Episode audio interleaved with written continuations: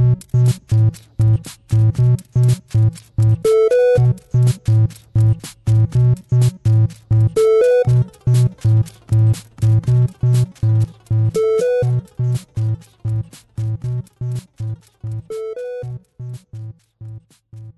Bienvenidos a Pulsa Start, soy Alejandro Marquino y hoy no hay actualidad, hoy vamos a hablar de mis 20 primeras horas con Elden Ring, que son aproximadamente las que llevo jugando desde el viernes, desde el día de lanzamiento.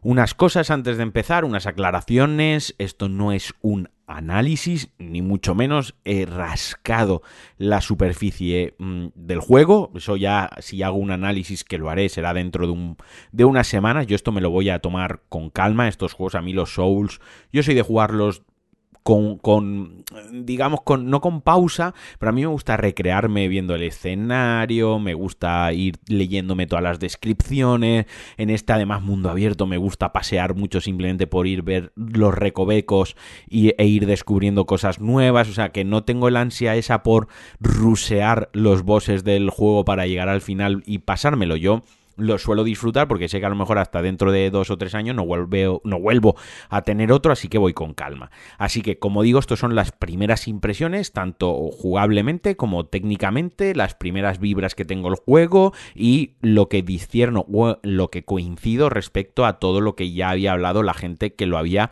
analizado. Aquí también voy a hacer una pequeña pausa, lo comentaba eh, en el grupo de Patreon de Pulsa Star, donde estamos jugando bastantes, bastantes miembros del grupo y estamos pues ahí intercambiando consejos, pues oye, yo me he pillado esta espada, pues este bastón, pues tal, no sé qué, se está dentro de la comunidad que hemos formado en nuestra pequeña comunidad dentro del grupo del Patreon, mola bastante ver cómo todos estamos ahí jugando, contando qué tal nos va, hay gente que se ha calentado, que no lo iba a jugar, se lo ha pillado y le está encantando. Tengo preparado traer, en mente tengo traer a alguien y que nos cuente cómo, cómo ha sido ese, ese, ese proceso de negación de yo eso no voy a jugar una puta mierda. Ah, joder, cómo me mola eso. Pero bueno, por partes, a lo que iba es, ya me podrían haber mandado el putísimo código de, review después de haberlo pedido, porque al final yo el juego me lo iba a comprar igual, pero lo hubiese tenido una semana antes, hubiese podido jugarlo con más calma y a esa gente que la he tenido que convencer de que juegue el juego después del lanzamiento y después de probarlo yo, pues hubiésemos adelantado trabajo y lo hubiesen disfrutado más. Pero bueno, vamos al grano.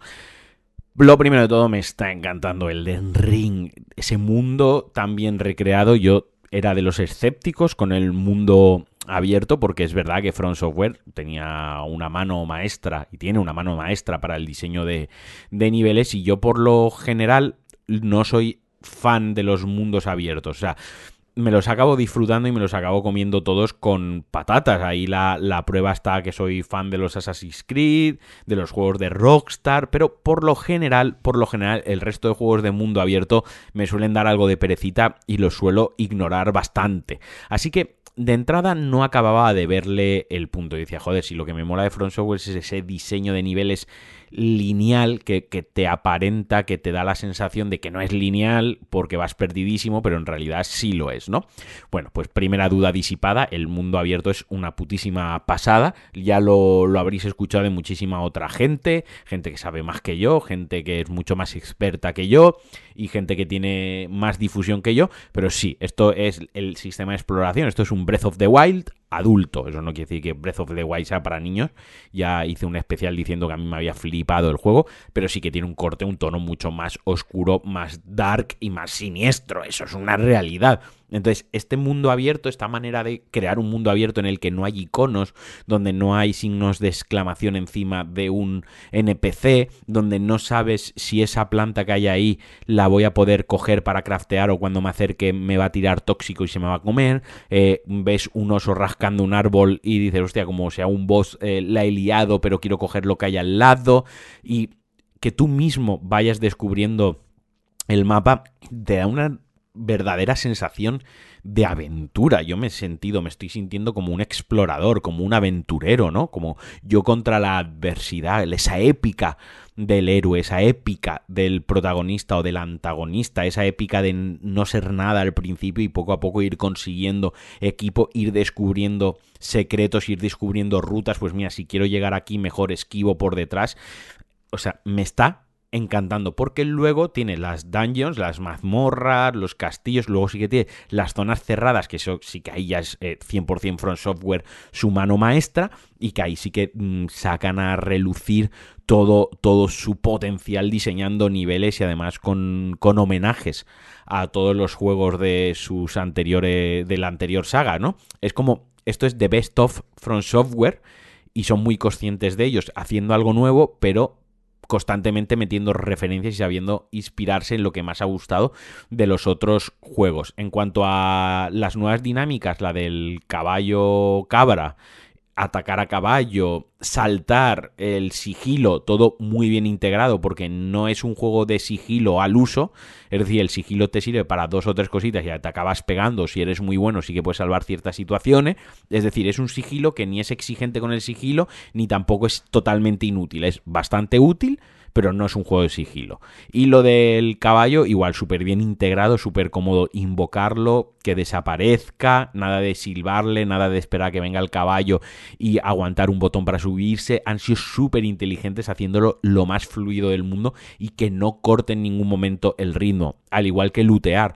Lootear es súper cómodo, le das al triángulo, recoger materiales. No hay una animación agachándose a coger el material, no hay un tiempo. O sea, puedes estar incluso peleando contra un boss y si pasa por encima de un material, dale al triángulo que lo coges. Quiero decir, esos pequeños cambios, yo entiendo que cuando haces una experiencia cinematográfica, rollo Red de Redemption 2, pues sí, le pones mil animaciones para que despelleja al animal, coja la plantita, abra el cofre, pero claro, ahí es una experiencia mucho más pausada de un jugador que tiene una narrativa más cercana al cine, pero esto es todo lo contrario, esto es una aventura de fantasía, aquí lo que quieres es ir cabalgando, coger materiales, pegarte contra un gigante, subirte al caballo porque se está reventando, te vas a otro sitio, hay un percebe, a mí hay unos percebes que me han reventado como varias veces, y los osos también.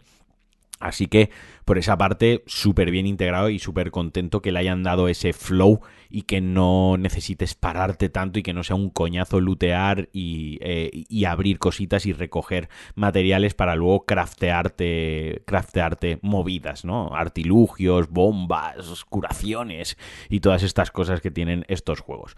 Luego, la parte del combate, muy en, muy en su línea, eh, ataque fuerte, ataque débil con L1 y R2, R1, R2, luego tiene los Combat Arts, que era algo que habían Dark Souls 3 que apenas se utilizaba, aquí son bastante útiles, parry, escudo, hechicería, ahora tenemos el botón de X de salto, que le da una verticalidad, yo todavía, hasta que no lleva unas 7 horas, no fui consciente de coño, si es que puedo saltar, si es que puedo esquivar esto dando dos o tres saltos, incluso puedo usar el caballo para llegar ahí. En la zona donde estoy ahora más metido, el castillo, ¿no? En uno de los castillos, no puedes usar la montura, porque también han jugado muy bien con las zonas en las que puedes usar ciertas cosas y ciertas cosas no, para no romper el juego. Ahí no puedes invocar a la montura, pero dices, coño, voy a saltar, voy a dejarme por ahí, que ahora hay un botón de salto, ahora a lo mejor tengo más opciones. Eso le da una verticalidad y una libertad aún mayor a la hora de enfrentarte, incluso hacerte tu build, porque si vas a ir saltando mucho, pues puedes atacar a distancia, porque puedes coger un buen ángulo para acechar a los enemigos, o no, o hacerte un tanque, porque pasar de saltitos si tú quieres ir en línea recta, como toda la vida reventando enemigos.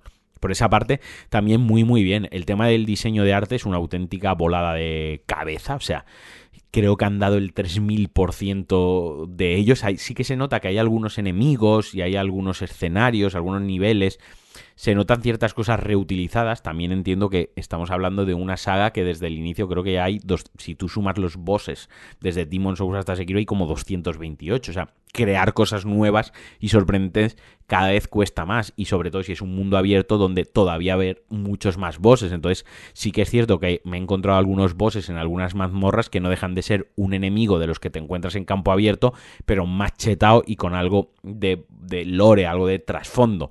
Pero eso para mí mm, en absoluto reprochable. O sea, lo entiendo dentro de la estética del juego y entiendo que es dentro del mundo del juego y de, de cómo han diseñado el juego. Así que por la parte del diseño artístico, de 10. El tema de la banda sonora, cojonuda. Se nota que hay un cambio cualitativo y cuantitativo en cuanto a la banda sonora porque sí que es cierto que al ser un mundo abierto hay una melodía que siempre nos acompaña. Obviamente las bandas sonoras anteriores eran súper épicas porque mm, la música entraba de pleno en los combates contra los jefes o la música entraba cuando estabas en tu nexo, ¿no? En tu zona segura, en tu refugio. Ahora hay música durante todo, toda la aventura, prácticamente siempre hay música de fondo cuando estamos en mundo abierto y tal, y eso obviamente hace que cambie un poco la la manera de plantear la banda sonora. Pero en los enfrentamientos, e incluso la que te acompaña todo el rato, es, buenísima, te sigue transmitiendo esa sensación de soledad, esa sensación de estar totalmente desprotegido, decadente, eh, inspiradora en ciertos momentos, o sea que por esa parte guay. Y ahora vamos a lo no guay de momento, que es el apartado técnico y esto se le ha perdonado en muchísimos medios. El juego ha tenido dieces. Yo no me gusta utilizar la nota como una valoración, pero lo cierto es que hay medios que le han puesto un 10. Vale, un 10 cualquier persona que haya acabado la educación básica obligatoria en nuestro país sabe que un 10 es algo perfecto, o sea que has hecho el examen perfecto, que no has fallado nada en el examen.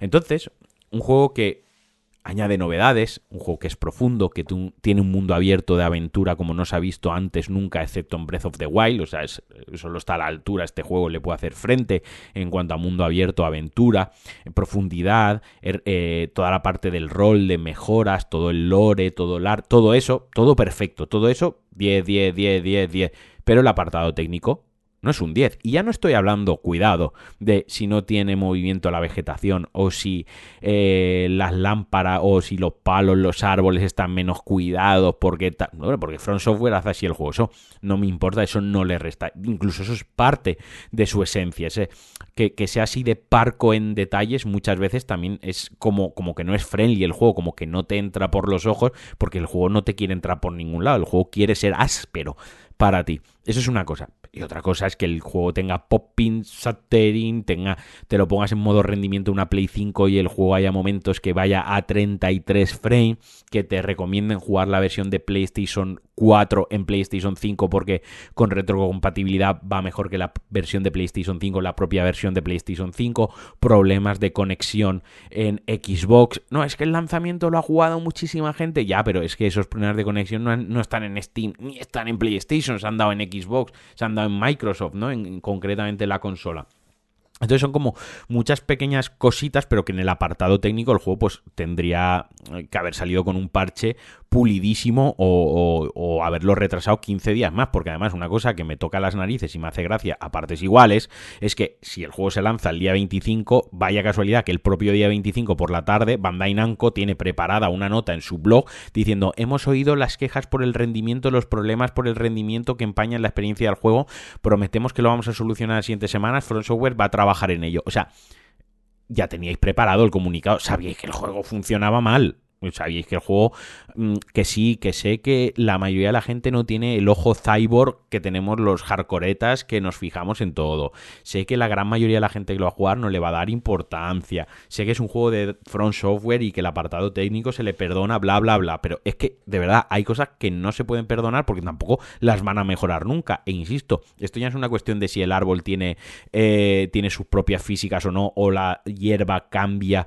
en función del viento, la dirección en la que se mueve o si tú le pegas a un árbol se mueve la vegetación. Es que eso me suda la polla, pero lo que quiero es que el juego vaya a 60 frames estables o si lo pongo en modo en modo calidad, en modo resolución que no tenga frame rate desbloqueado, que vaya a 30, 60, 45. Eso no no es jugable, es que te da hasta dolor de cabeza y ya lo sabían. Y este juego se ha retrasado un par de veces y este juego se ha lanzado el día 25 de febrero porque Bandai Namco habrá dicho Mm, este día se tiene que lanzar ya el juego, no lo podemos retrasar más, pero a lo mejor el juego necesita 15 días o 3 semanas de pulido para acabar con estas cositas técnicas. Ya os digo, para mí, el día de lanzamiento, si yo tuviese que ponerle una nota, a mí que dentro de tres meses le pongan un parche ya no cambia las cosas. O sea, el día de lanzamiento del juego, cuando se ha lanzado, para mí esto es un 9, como mucho.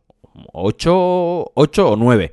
Pero yo sí que le penalizo que el juego tenga esos problemas de rendimiento, porque el juego tiene que funcionar bien y es parte. Si la música se valora, si la dirección de arte se valora, la jugabilidad se valora, la historia se valora, la profundidad se valora, si todas esas cosas las valoramos, eh, el apartado técnico como tal, el funcionamiento, el rendimiento técnico se tiene que valorar. Y ahí el juego no tiene un 10. Entonces, si haces una, media aritmética de todos los pequeños 10 de cada apartado, cuando llegas a la parte técnica no es un 10, es un 8, pues ya no te sale el 10 de la media, ¿no? del 100 de la nota. Bueno, me estoy enrollando en esto, creo que me he expresado, creo que lo he dejado bastante claro, creo que me he explicado bastante bien, espero que nadie lo malinterprete, pero para mí sí que le resta algo de puntos. Dark Souls 3 cuando se lanzó tenía sus cuatro caíditas de frames de tal, pero era un juego bastante estable. Sekiro también era un juego bastante estable. Es que empecé Elden Ring, tiene problemas. Bueno, ahora no están parches, creo ya salió un parche ayer, por lo menos en consola. A mí me saltó ayer, pero sí que tenía problemas de rendimiento, incluso con, equipos con una RTX 3090, o sea, equipos pepinazo, y el juego, pues tampoco es tan exigente.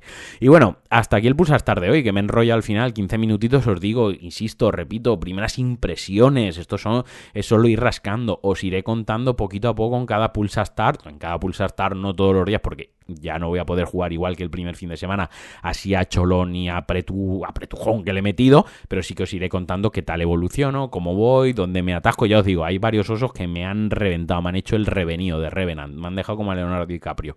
Y y varios, y hay un, el primer boss, el del caballo y la lanza, o sea, ya he perdido la fe con ese, ese me lo pasaré el último, o sea, he matado bosses que parecían más chungos y más angostos la zona de, de combate y demás que, que el puto caballo de los cojones, pero mira, ahí está. Nada, que un besazo, que ya sabéis que si queréis colaborar conmigo lo podéis hacer en patreon.com barra Alejandro Marquino, que os quiero, disfrutéis del Den Ring o de cualquier juego y que tengáis una bonita semana. Nos escuchamos mañana y adiós.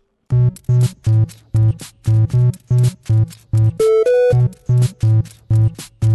you.